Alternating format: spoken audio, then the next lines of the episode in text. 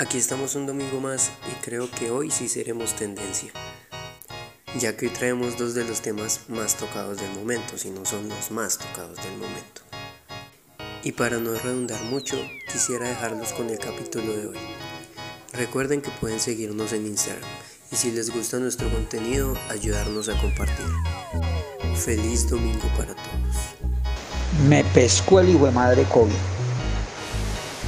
Después de haber logrado pasar todos estos meses desde que empezó esta locura, trabajando incansablemente sin que me diera gripa siquiera, viene este condenado virus y me daña el invicto.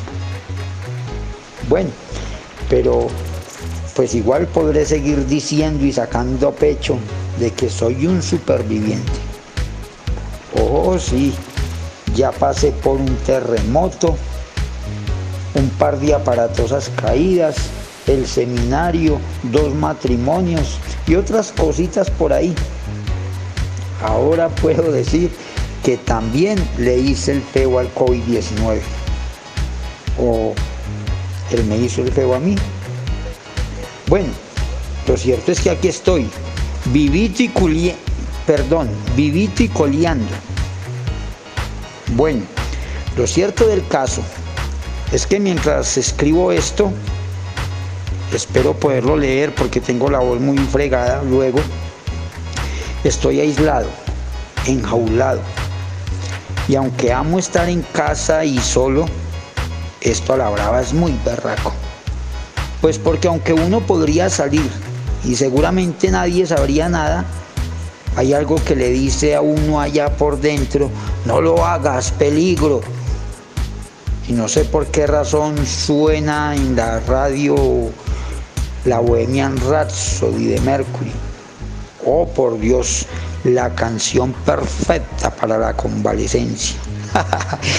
bueno, bueno, este encierro me ha puesto a pensar mucho y a leer mucho y a escuchar música, hasta la que no escucho habitualmente, a ver series y películas a estudiar otro poco, en fin.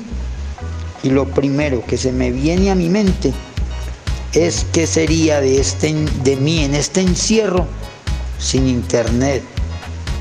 Más concretamente sin YouTube, sin Spotify, sin Netflix. Uy, jue madre, estaría muerto. Y viene a mi mente cómo la pasaría la gente en pandemias anteriores. Esto se supone que sucede cada 100 años, ¿no? Pues no sé si todas durarán tanto, pero bueno, cuando nada de esto existía, ¿qué hacían? ¿Cómo pasaban el tiempo? Si 100 años atrás yo creo que no existía ni el parqués.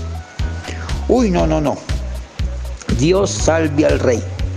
Es decir, el Internet.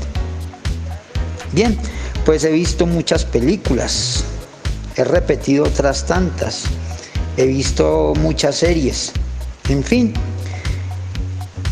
vi una por recomendación de mi hijo Sebastián. Pues gracias a Dios compartimos el gusto por el buen cine, la buena música, el buen vino.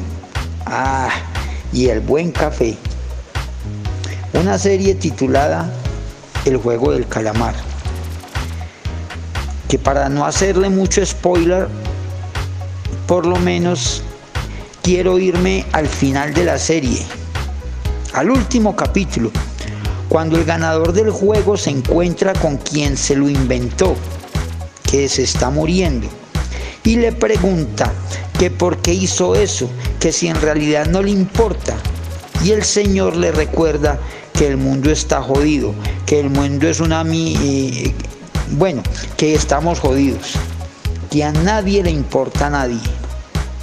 Esta escena es como en Nochebuena cae mucha nieve y el moribundo mira por la ventana hacia la calle y ve a un señor tumbado en el andén, casi congelado, y le dice al otro, al ganador del juego, que le apuesta a que desde ese momento, once y piquito de la noche, hasta las doce, nadie lo va a ayudar. Y pues el ganador le dice que de una él está seguro de que alguien aparecerá que él todavía cree. y empieza a pasar el tiempo. Y también las personas frente al mendigo que simplemente lo miran y siguen derecho, seguramente con el afán de llegar a tiempo a la cena de Navidad. Una chica se detiene un momento, se le acerca, lo toca, pero finalmente sigue su camino. El tiempo sigue pasando. Ya faltando segundos para marcar las 12, aparece nuevamente la chica, con ayuda para el congelado indigente. Ah, esta escena me mató y me puso a reflexionar un montón. Pues todos los días vemos, oímos y hasta vivimos en carne propia cómo los humanos andamos por la vida como si nada nos importara. Todos preocupados por todo menos por el otro. Los medios de comunicación nos pintan muy bien esas situaciones. Cómo matan a la gente en la calle por robarle un celular o una bicicleta o cosas menores. Incluso los matan por no llevar que robarles cómo algún conductor atropella a una persona dejándola grave o hasta muerto y ni siquiera se detiene. O cómo los maridos matan a sus mujeres por, acceder a sus, por no acceder a sus deseos. En fin, la vida no vale nada. A veces pienso que hasta hay quienes matan por matar, como por deporte.